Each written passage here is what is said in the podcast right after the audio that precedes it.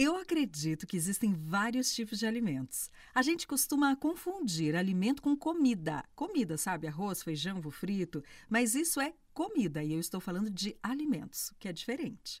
Vou tentar explicar. A comida é apenas um tipo de alimento, mas existem muitos outros. Quer ver só?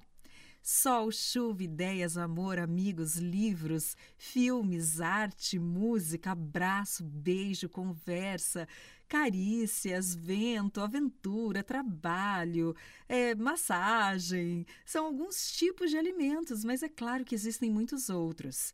Assim como temos preferência por algum tipo de comida, temos preferência por algum tipo de alimento.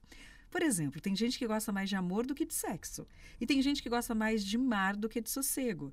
Tem gente que gosta mais de risada do que de chuva. Tudo bem, isso é muito pessoal e fácil de identificar. Quer saber quais são os seus alimentos favoritos? É fácil. Pense nas suas paixões, nas coisas que você faz porque ama e não porque é obrigado. Por exemplo, nadar, correr, tocar um instrumento, é a sua coleção, seu time de futebol. O que você gosta de fazer nas horas vagas? Conversar com os amigos, ir à igreja, ler, assistir filme, viajar, dormir. O que você faz no final de semana? Pense nisso, que aí você vai descobrir os seus alimentos preferidos. Agora, olha a confusão.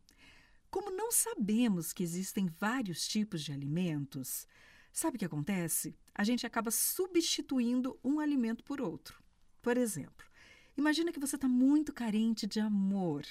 Aí você não identifica que você está carente de amor e acaba comendo um bolo inteiro de chocolate.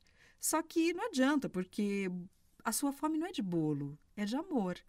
Sabe quando você está com fome de viver uma aventura e não tem como, daí você acaba trabalhando até tarde?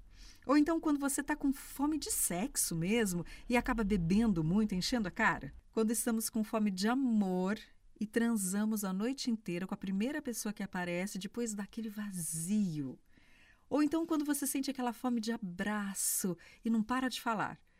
Ai, às vezes você está com sono com aquela fome de dormir e acaba comendo demais porque não tem tempo para dormir.